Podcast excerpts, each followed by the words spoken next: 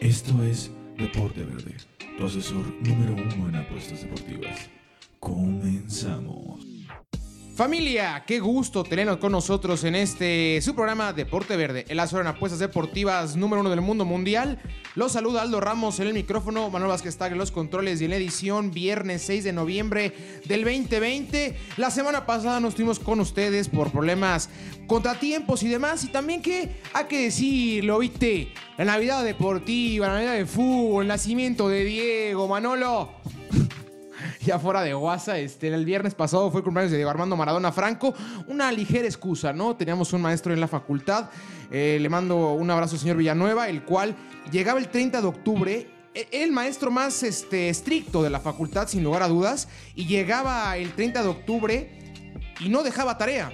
¿Por qué? Porque él argumentaba lo que estoy diciendo yo, que era la Navidad deportiva, que era el cumpleaños de Maradona, entonces ese día no había tarea. Lo mismo aquí, el viernes pasado no tuvimos programa, repito, por problemas personales, tanto Manolo como míos, pero aquí estamos cargados, mejorados y listísimos con una simulación. Ya se lo soltamos hoy. Hoy, antes de que haya liguilla, la simulación del campeón de la Liga MX.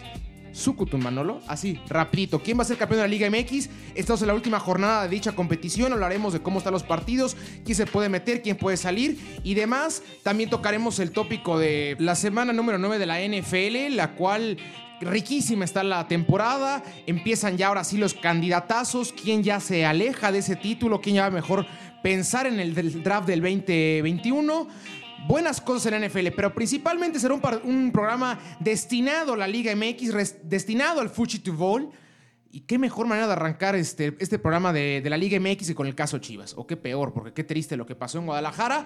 Se hace oficial la, eh, que cortan por completo del plantel a la Chofis López, un jugador el cual tanto tiempo se habló de él como el futuro del conjunto de Guadalajara, que tanto tiempo se habló como el posible 10 que iba a llevar este conjunto del rebaño sagrado a mejores puertos, pero que era un jugador tremendamente intermitente, el cual tenía, si bien pinceladas brutales de jugador casi casi de Europa, pero era uno cada siete partidos o cada seis partidos, no podía recaer en los hombros de dicho jugador el fútbol del conjunto de Guadalajara. También queda cortado Alexis Peña, también queda cortado el señor Gallo Vázquez, ya un tipo campeón del fútbol mexicano, bicampeón con el conjunto de León, que estuvo ya un periodo con Guadalajara, se fue a Santos y regresa ahora con Guadalajara. Y después el caso de Dieter Villalpando, eh, que es sin lugar a dudas el más serio de los, de los implicados, debido a que tiene una, una acusación de violación.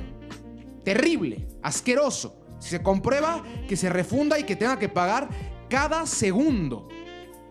Es la diferencia de lo que hizo Guadalajara, lo que hizo América. Aquí criticamos terriblemente lo que hizo América con Renato Sánchez. Pero con Renato Ibarra. Renato Sánchez es el de Europa. Con, con Ibarra. El cual golpeó a su mujer. Hay un video amenazándola de muerte. Y ni así el América se deslindó del jugador. Decidió prestarlo a Atlas y continuar ahí. Pues de vez en cuando, pues ahí remonetiz- remonetizando, lo vendemos en un futuro, cualquier cosa.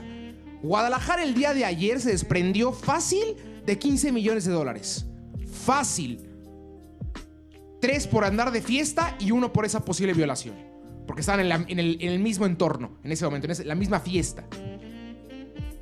Es una diferencia importante, es cómo se tiene que manejar las cosas. Hubo un envío de Ricardo Peláez, presidente deportivo del conjunto de Guadalajara, y a Mauri Vergara, dueño, hijo del fallecido Jorge Vergara, que hablaba de su padre y hablaba de que cuando su padre compró Guadalajara quería permear una identidad, quería permear valores, quería permear hasta cierto punto nobleza, este, bondad, no, no, no, no, tener este tipo de desencuentros constantes de Guadalajara, que es fiesta, estamos en época de pandemia y Alexis Vega y Antuna tomándose videos, tomando y con una banda y, y- y demás en una fiesta.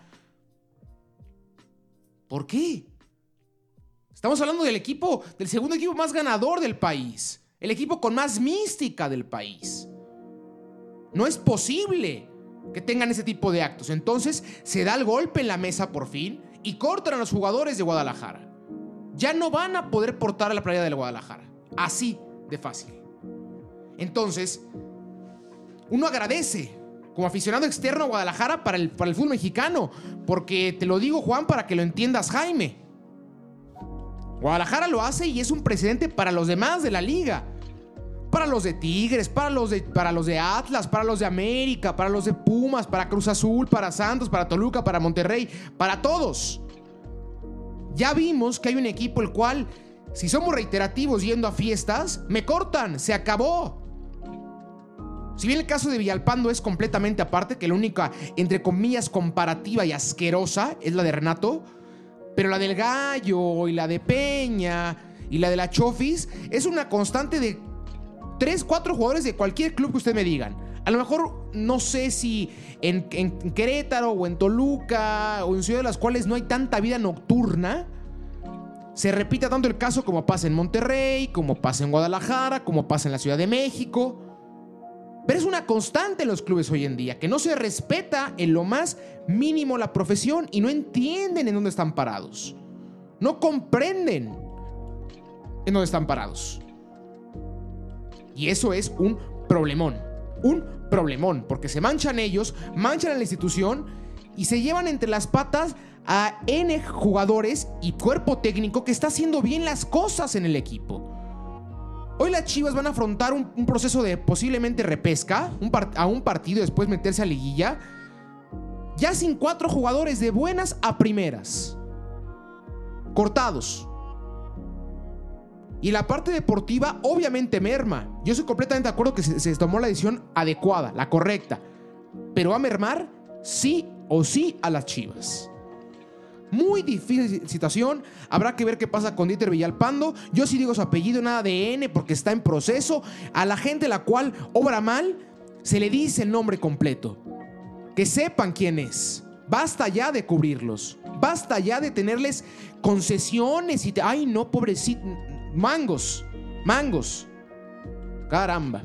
Bueno, vámonos ahora sí a la Liga MX, Manolito, para soltar los picks, para soltar la predicción y Tocho Morocho. Liga MX. Liga MX. Ahí está la ACMR. Vamos a decir así los picks ahora. Eh, que tenemos la última jornada ya esta semana. Arranca el día de Today en Puebla, Puebla en contra de San Luis, el Puebla que todavía estén puestos de, clasificación, estamos de la tabla, para que tengamos bien claro quién se puede meter y quién no. Hay nada más ahorita en contienda 14 para 12 puestos. O sea, hace 4 están peleando no quedar fuera y podemos hablar que 10 ya están dentro. El 1 León reafirmando y clasificadísimo como primer lugar de la tabla. No va a jugar la primera jornada de, bueno, no va a jugar la repesca, por decirlo así, tendrá una semana más de descanso, aunada a la semana siguiente que es fecha FIFA, por lo cual tendrán dos semanas de descanso el conjunto de la fiera. Después el América en segundo lugar, que la semana pasada ganara un partido importantísimo en la búsqueda del, descanso al ganar al conjunto de Tigres en el Azteca, tres goles por uno y se encuentra en el segundo lugar con 31 puntos. Aún con posibilidades de quedar fuera de dicho descanso, ahí Monterrey y Tigres son los dos que pueden meterse en esos cuatro puestos. Después el conjunto de los Pumas en tercer lugar con 29 puntos. Los Pumas que han tenido un buen cierre, que me han cerrado la boca semana tras semana. Yo llevo diciendo, no, la siguiente se caen, no, la siguiente se caen, no, la siguiente se caen y no se caen. Entonces, ah, podemos empezar ahora sí a hablar. Yo sé que es muy tarde, pero también es de sabios cambiar de opinión, señores y señoritas. Es de sabios cambiar de opinión. Entonces, yo creo que los Pumas podemos hablar que podrían llegar a semifinales o hasta una final en un acomodo de llaves por ahí. 29 puntos van a cerrar en contra del Cruz Azul en un partido bravísimo. ¿Por qué? Porque Cruz Azul es igual cuarto lugar con los mismos puntos, nada más con tres goles menos a favor. Partido el cual se van a matar sin lugar a dudas en el Estadio Azteca yo de pronóstico reservado, yo creo que con Cruz Azul me iría, ¿eh? Pero muy, muy bueno. Monterrey, quinto lugar con 29 puntos, lo que estábamos diciendo, los últimos, ¿qué será, mano? Los 7, 8 programas. Monterrey cierra tremendo. Monterrey cuando quiere, aprieta el acelerador y el que sea le gana. Y así fue. Monterrey le ganó al conjunto de Cruz Azul la semana pasada, con comodidad, entre comillas, sin mucho, pero tampoco sin poco. Así que Bien lo de Monterrey, me gusta el cierre de Monterrey, creo que va a ser el rival más incómodo sin lugar a dudas de la liguilla. Junto con León, yo creo que son los dos los cuales no quieres enfrentar Nunca jamás. Después tenemos a Tigres en el sexto lugar con 27 puntos, ya con dos abajo del conjunto de Monterrey, ya buscando una combinación de resultados medio complicada, imposible que alcance al América, puede bajar al conjunto de los Pumas al conjunto de Cruz Azul, pero ya no podrá obtener el segundo lugar de la tabla. Se tendrá que conformarse con el tercero a lo mucho.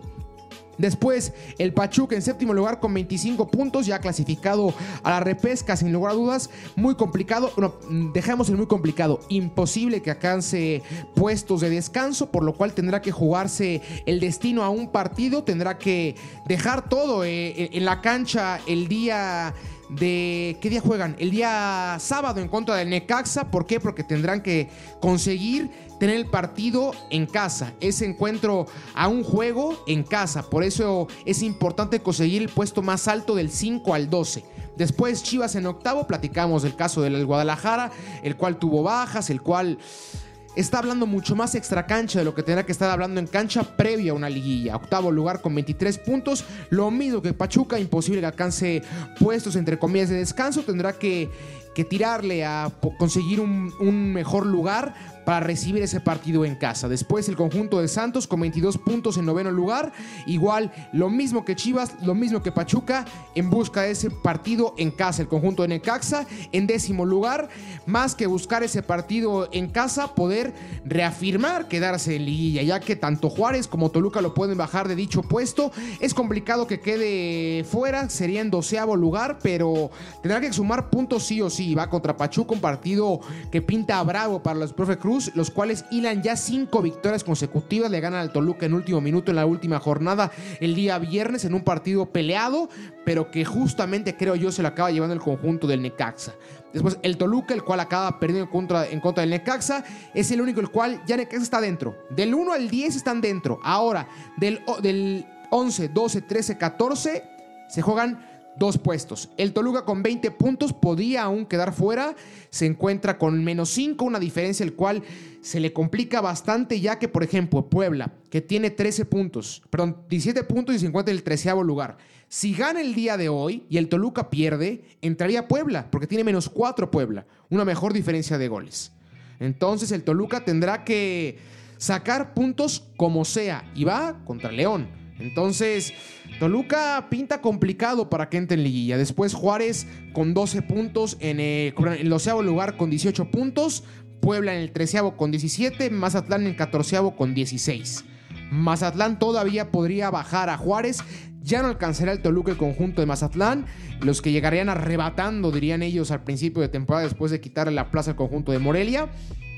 Podrían conseguir su primera liguilla si entran a repesca y ganan el primer partido. Se les tocaría aún así un rival bastante complicado, el cual podría ser o Monterrey o podría ser el conjunto de, de los Tigres. Entonces pinta muy difícil para el conjunto de Mazatán. Vámonos ahora sí a la jornada. El día de hoy tenemos el Puebla en contra de San Luis. Partido se le acomodó a Puebla.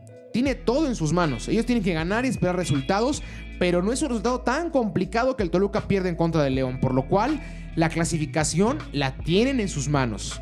Van a ganar el conjunto de San Luis, creo yo, una diferencia de dos, goles a uno, a lo mucho, un gol arriba. Entonces, altas de dos y media y vamos con Puebla. Después, Juárez en contra del América. Juárez igual, eh, todo por el todo. Porque Juárez si pierde, estaremos hablando de que estaría casi casi fuera de, de, la liguilla. El América que tiene que reafirmar ese segundo lugar de, tabla, poder sumar otros tres puntos para ahora sí estar completamente seguro que va a descansar y que no va a tener que jugar a un partido la clasificación a liguilla. Es un partido de difícil pronóstico porque Juárez es una aduana complicada. Sabemos que la frontera se le complica muchísimo, principalmente a los, a los equipos del centro y sur del país. Entonces va a ser un partido ríspido, de pocos goles. Voy con el conjunto del América o el empate. Meta la doble ahí. Después, Guadalajara en contra de Monterrey difícil para las Chivas, los cuales tendrán que ganar si quieren recibir ese partido de local. Y Monterrey en busca de ese lugar en los cuatro primeros, yo creo que lo va a conseguir. Los de Mohamed necesitan ese descanso para poder replantar ideas, para poder estar mucho más tranquilitos. Sabemos que son jugadores de altísimo nivel y el descanso no viene nunca de más. Entonces voy con el conjunto de Monterrey de visita, una diferencia igual de pocos goles, un gol o dos Partidos van a estar muy peleados estos, ¿eh? Los de esta jornada, diferencias muy, muy bajas de goles, por lo mismo, porque se van a jugar el todo por el todo. ¿Se acuerda cuando antes se jugaban estos partidos a la misma hora? Era, era divertido, todos, me acuerdo, sábado a las 9, por ejemplo, sábado a las 7, toda la jornada al mismo tiempo, para que no estuvieran como, ay, pues ya perdió él, pues ya le echo flojerita, ya no juego bien, no, a todo, a tope. Estaba bastante interesante, me gustaría que regresaran a ese formato. Creo que era más por un, por un tema televisivo que por un tema de la liga, pero me gustaría bastante. Se pinta complicado por la cantidad ya de, de televisores las cuales tienen derecho de transmisión de diversos equipos, pero era un formato muy interesante. Después, Pachuca y Cota de Necaxa, voy con el Pachuca en Aguascaliente, perdón, en Pachuca. Pachuca tiene que ganar sí o sí y el Necaxa que por más que estén, que estén teniendo un buen ritmo y un buen momento, Creo que no es para tirar campanas al vuelo. Creo que no habrá que olvidarnos lo complicado que fue el arranque de torneo, si bien con otro técnico, pero lo complicado que fue para Necaxa sumar puntos y que sigue sin convencer del todo. Si bien es un equipo el cual ha conseguido victorias, pero no ha conseguido victorias con comodidad, digámoslo así. Por lo cual voy con el conjunto del Pachuca. Después Tigres en contra de Atlas, partido a jugarse en el Volcán. Voy con los Tigres. Sí o sí, Atlas está eliminado del torneo, tendrá que empezar ya en la siguiente competición. Y Tigres, eh, Tigres en busca de ese cuarto lugar o ese tercer lugar que les dé el descanso. Sabemos que al Tuca Ferretti le gusta que sus jugadores estén tranquilos, estén descansados, estén cómodos, por lo cual este partido van a salir a matar a Atlas. Por lo cual, tres goles a uno. Va a ser el partido con más diferencia de goles, ¿eh? Pero no muchos. Después, Cruz Azul en contra de Pumas, el que pinta para el partido de la jornada junto con el Guadalajara en contra de Monterrey. Voy con el Cruz Azul. Voy con la maquinaria. Creo que, por raro que parezca, son más obligados que los Pumas. Los Pumas ya hicieron un torneo brutalmente luminoso. Creo que ya cumplieron. Raro que parezca, pero es que así es la actualidad de Pumas. A principio de torneo se hablaba y salió hasta Chucho Ramírez este, diciendo que no habría que tender si los alcances de los Pumas son diferentes en esa campaña porque se había ido Mitchell y estaba en un proyecto de reestructuración y no había cómo, pim, pam, pum, pum y toma. Tercer lugar de tabla. Con 30 puntos. Un torneote. Torneo, 29 puntos. Un torneote. Entonces creo que Pumas ya cumplió, ya tiene ese check en torneo regular, listo. Ahora falta la liguilla a ver a dónde llegamos. Tampoco es una obligación. Y en el caso de Cruz Azul, por lo invertido, por el tiempo sin campeonar, por lo que habían jugado, por el torneo pasado que debido al COVID no lograron demostrar en liguillo, no lograron acabar el torneo que pintaba para ser campeones. Entonces creo que en el obligado es Cruz Azul y con esa hambre, esa plusvalía va a ser la diferencia en el partido, por lo cual voy con el conjunto de Cruz Azul. Después Toluca en contra de León, León, cerrado. Toluca no veo cómo le pueda ganar. Toluca tendrá que depender nada más de que el conjunto de Juárez pierda en contra de, del América o sume nada más un punto para poder pensar en el, lugar número 12 de, la clasificación y por ahí que Santos también le gana a Mazatlán. Que la tiene muy complicada, muy muy complicada como aficionado del rojo. Ojalá no entre, es un desastre este equipo. Ojalá quiten a María Morales, por más que algunos lo quieran, que traigan en serio un técnico, que se reestructure, que se haga bien las cosas por fin, que ya se olvide de esas compras de, de nombre nada más sin, sin, ese, sin esa visoría que se tenía antes, como con Vicente Sánchez, como con Cardoso, o más recientemente, me acuerdo con Tejada, con Iván Alonso. Ese tipo de jugadores. O sea, ni Gigliotti, ni Estrada. O sea, ay, ay, ay, ay, ay, ay, ay, Pardo. Y puedo decir N nombres, Ayoví, Montaño, Guisao. Yo no paro, yo no paro. En los últimos años. Entonces creo yo que el Toluca tiene que quedar fuera de esta liguilla para poder reestructurar de cero. Y el conjunto de León, que uno diría, no, pues va a salir con la banca, va a salir con la reserva, seguramente Nacho Ambriz tranquilo. A mí no me sorprendería lo más mínimo que saliera con la titular. En lo más mínimo. ¿Por qué? Porque platicábamos, van a tener dos semanas de descanso, ya seguro. León es el único el cual está segurísimo de que va a tener dos semanas de descanso. Junto con el América, creo yo. Vamos a, corroborarlo para yo no estar diciendo datos erróneos, porque luego se dan los números. Es imposible que me quede con todos los números también alojados. Así es, el América tampoco puede quedar. Ah, no, sí, Monterrey los puede sacar. Sí, el América todavía puede quedar fuera. Entonces, León es el único el cual está asegurado como descanso en ese partido de repesca. y aunado a la fecha FIFA, y si esta jornada saldría con banca, serían tres semanas seguidas en las cuales el cuadro titular no vería minutos. Creo yo que ya es un descanso de más, ya estaría pegando ahora en el ritmo. Ni muy, muy, ni tan, tan. Habrá que tener esa medianía y dos semanas me parece el tiempo justo y a lo mejor un poquito de más, pero el tiempo justo para descanso. Entonces, no me sorprendería lo más mínimo que el conjunto de León saliera con la titular, por lo cual veo el conjunto de la fiera llevándose los tres puntos en el Nemesio. Después Santos en contra de Mazatlán. Voy con Santos. No veo que Mazatlán logre llevarse los puntos. se le cuesta muchísimo ganar fuera de casa. Le cuesta mucho, mucho, mucho hilar fútbol, hilar jugadas, tener una, un presidente deportivo. Creo que es complicado. Después Querétaro en contra de Tijuana. Voy con el conjunto de TJ en este partido en el cual nadie juega nada. Con esto, ¿qué tendríamos? León adentro, América adentro. Pumas adentro. Bueno, en el orden en el cual yo lo dije sería León, América, Cruz Azul, Monterrey, Tigres en quinto, Pumas en sexto, Pachuca en séptimo, Santos en octavo, Guadalajara en noveno, Necaxa queda, Necaxa queda en el 10, Toluca, no, Puebla en el 11 y Toluca en el 12. Es como yo creo que va a pasar las cosas. Así es como lo tengo en la cabeza. Por ende, iría el 5, que sería el, conjunto de los Pumas, que, quedarían fuera porque estaría León, América, Cruz Azul y Monterrey en contra del Toluca. Partido bastante bravo. Monterrey en contra de Toluca en, en mi liguilla virtual, en mi repesca virtual. Después teníamos Tigres en contra del conjunto del Puebla tendríamos el Pachuca en contra del conjunto del Necaxa. Me está faltando uno, ¿eh? Santos en contra. A ver, a ver, ya me hice bola, señores. Ya dice, por, por hacer aquí un draft erróneo. A ver, sería el quinto Pumas, tenemos León 1, América 2, Cruz Azul 3, Monterrey 4, Pumas 5, Tigre 6, Pachuca 7, Santos 8, Guadalajara 9, Necaxa 10, Puebla 11, Toluca 12. Puma 5 contra Toluca 12. Tigre 6 contra Puebla 11.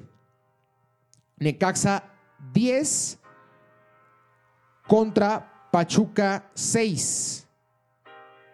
Y tendríamos un Guadalajara en contra de Santos. En el 8 en contra del 9. Vería avanzando los Pumas, vería avanzando al conjunto de los Tigres vería avanzando al conjunto de Pachuca y vería avanzando al conjunto de Santos. Tal cual están los de arriba. No creo que haya sorpresas. ¿eh? A lo mucho el de Toluca. ¿Por qué? Porque se le acomoda al Toluca a los Pumas. Se le acomodan. Entonces por ahí podría pasar. De ahí en fuera a Tigres sacando a Puebla facilísimo. Santos pasando arriba de las Chivas. Pachuca sacando al conjunto del Necaxa. Y bueno, Tigres sacando a Puebla ni se diga, ¿no? Entonces tendríamos, pero aún así, aunque creo que Toluca podría dar la sorpresa, voy con Pumas.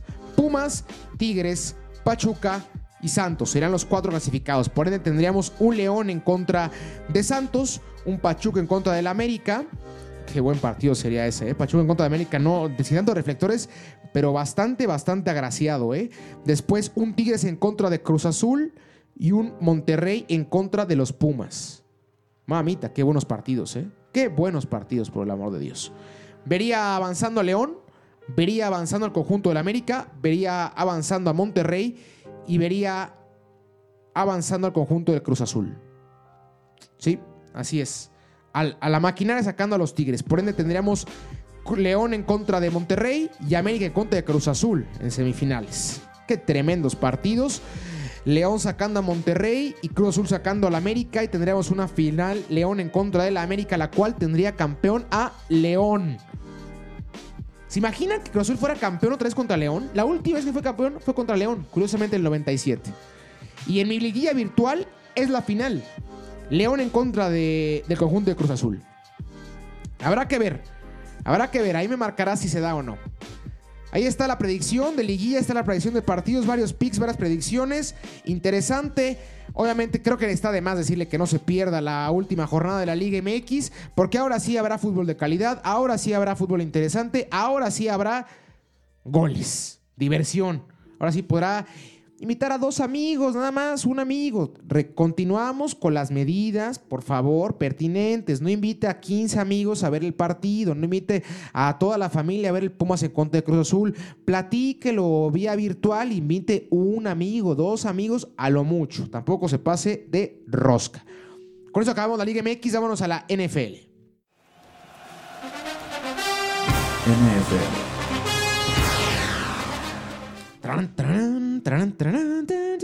Vamos rapidito con la NFL, la cual llega a la semana número 9. Bien, me gusta, me encanta, me encanta lo que estoy viendo, porque mis delfines vamos bien. Let's go Dolphins. Bien, ¿eh? Miami levantando. El día de ayer arrancó el San Francisco contra de Green Bay en el partido que se jugó jueves, el jueves en San Francisco, en Arrowhead. Partido el cual se acaba, perdón, en el Levi Stadium. El Arrowhead es el del conjunto de Kansas, en el Levi Stadium. Acá vemos el partido del conjunto de Green Bay y con esto matando cualquier tipo de esperanza para la afición de San Francisco para poder llegar al Super Bowl. Así, fácil y sencillo. San Francisco no va a llegar a Super Bowl, no va a llegar a final de conferencia. Creo que el, máximo alcance será. Eh, dijo, playoffs, a lo mucho. Por eso mismo Green Bay ayer ganó fácil. Después, el día domingo, ahora sí, Washington en contra de Nueva York. Vamos con Washington. Nueva York, los dos de Nueva York, los dos peores equipos de la NFL. Y continúan semana a semana diciendo, sí, tiene razón Aldo. Después, Tennessee en contra de Chicago, vamos con Tennessee. Kansas en contra de Carolina, vamos con Kansas. Jacksonville en contra del conjunto de Houston. Que Houston, qué terrible temporada por parte de los Tejanos. Que pintaba para mucho más. Tienen el, segundo quarterback con mayor salario en la NFL. De Sean Watson. Y van 1-6. Es un equipo el cual aparte no tendrá su primer pick la siguiente, el siguiente draft. Ya que lo intercambió con Miami. Ay, ay, ay, difícil, difícil. Voy con Jacksonville. Después Ravens en contra de los Colts. Los Colts levantando poco a poco. Philly Rivers por fin encontrando conexiones. Hablábamos de lo bien que, pintaba a principio de temporada el conjunto de los Colts. Que nada más necesitaban un coreback el cual los ayudara. Ya que es una plantilla bastante joven, pero con muchísimo talento. Y enfrente Baltimore, el cual cayera la semana anterior en contra de unos magníficos ya, magnánimos Steelers, porque es el único equipo invicto, el único que se merece dicho adjetivo, pero creo que fue un partido bastante cerrado, el cual posiblemente sea un preámbulo de lo que será una final divisional o final de conferencia ¿Quién sabe? A ver qué dice Kansas al respecto. Voy con el conjunto de Baltimore. Después, otro partidazo. Bills en contra de Seattle a jugarse en Buffalo. Voy con el conjunto de Seattle. Después, Atlanta en contra de Denver. Vamos con Denver, que acaba llevándose el partido de manera milagrosa la semana pasada. Los Broncos y Atlanta que sigue padeciendo bastante. Vikings en contra de Detroit. Vikingos, como te odio. La semana pasada, por si fuera poco, en el rompequiñelas máximo, ganándole al conjunto de Green Bay. Hablábamos al principio de temporada que si Vikings le ganaba a Green Bay era normal, pero al pasar de las semanas era imposible, pintaba muy complicado que el conjunto de Minnesota pudiera ganarle a, Green Bay y le gana y entre comillas cómodo. Después, Chargers en contra de los Raiders, los Chargers que ahí van, este, como que quieren, como que no. Herbert, que me gusta mucho Herbert, me gusta bastante, pero creo que aún no es el momento para Herbert. Le faltará una o dos temporadas más para poder ya tener una franquicia con marca ganadora. Por el momento tendrá que aguantarse y poder aprender lo más que pueda. Los Raiders que de menos a más van a llevarse el partido en contra de los Chargers. El conjunto de las Estrella Solitaria en contra de los Steelers, los Dallas Cowboys en contra de Pittsburgh, el clásico de tus tíos. Tu tío le va a Steelers, un tiro le va a los vaqueros y otro tío le va a los Steelers. Los equipos con más afición en la, en la NFL en nuestro país, sin lugar a dudas. Pronóstico clarísimo, ¿no? Hay, si hay un partido fácil en el cual meter dinero, creo que es este. Los Steelers van a continuar invictos, se van a poner 8-0 y Dallas va a continuar siendo un desastre. Después, tres, esto ya a las 3 de la tarde, el conjunto de Arizona en contra de Miami. Buen partido, un muy buen partido porque Miami muestra buenas cosas. Va a ser una buena prueba para Cal Murray por parte de Arizona, ya que tendrá una defensiva joven, una defensiva rápida y una defensiva buena. Va a ser un partido de, pocos puntos, bueno, de pocos puntos de diferencia. De buenos puntos, unos 28-24 o algo así. Voy con el conjunto de Arizona. Después Tampa en contra de los Saints, voy con Tampa en este se vuelven a ver las caras después de que se vieran las caras en la primera semana. Brady y Breeze. Breeze acabó llevando el primer partido. Creo que en esta ocasión será para Tom Brady, ya que Tampa cada vez más reafirma que es un candidato al título. Lo platicaba. De arranque me empezaron a quedar mal y pum, vale, para arriba. Va a llegar Antonio Brown. En esta semana ya lo pueden utilizar. Por ende, ay, ay, ay, ay, ay, ay, ay. Lo que puede ser esa, esa cantidad de receptores que tiene Tom Brady con Gronkowski, con Fournette de corredor y ahora con Brown. Ay, ay, ay. Muy peligroso Tampa. Y después ya en el Monday Night Football, el conjunto de los Jets en contra de los Pats. Los Jets, si yo decía que Nueva York es de los peores, los Jets es el peor. Así, por mucho y va a acabar, yo creo que sin ganar partido, ¿eh? Si me apresuran, yo creo que no va a ganar partido el conjunto de los Jets. Tendrá que empezar en Trevor Lawrence la siguiente temporada o en Justin Fields. Voy con los Pats. Ahí está, el cero rápido. Pues les repito: Washington, Tennessee, Kansas, Jacksonville, Baltimore, Seahawks, Denver, Ay, no dije el de Minnesota contra de Detroit, ¿verdad? Solo me quejé de los Vikings. Es que cómo los odio. Cómo me cae mal esa temporada los Vikings. Cómo me han jorobado y cómo me han quitado dinero. Voy con el conjunto de Detroit. Después el conjunto de los Raiders, Steelers, Arizona, Tampa y Pats. Ahí está la semana 9 de la NFL y ahí está el podcast de esta semana. Yo fui Aldo Ramos, Manolo Vázquez, estuvo conmigo en los controles de la edición. Nos vemos la siguiente semana con más información, con la liguilla seguramente, con fecha FIFA. Hay buenas cosas, muy, muy buenas cosas. Yo fui Aldo Ramos. Que haya una excelente semana. Un abrazo. Esto fue Deporte Verde, tu asesor número uno en apuestas deportivas. Recuerda escucharnos cada viernes con nuevo contenido. Síguenos en nuestras redes sociales, Deporte Verde, Facebook, Deporte Verde, Instagram y Twitter. Hasta la próxima.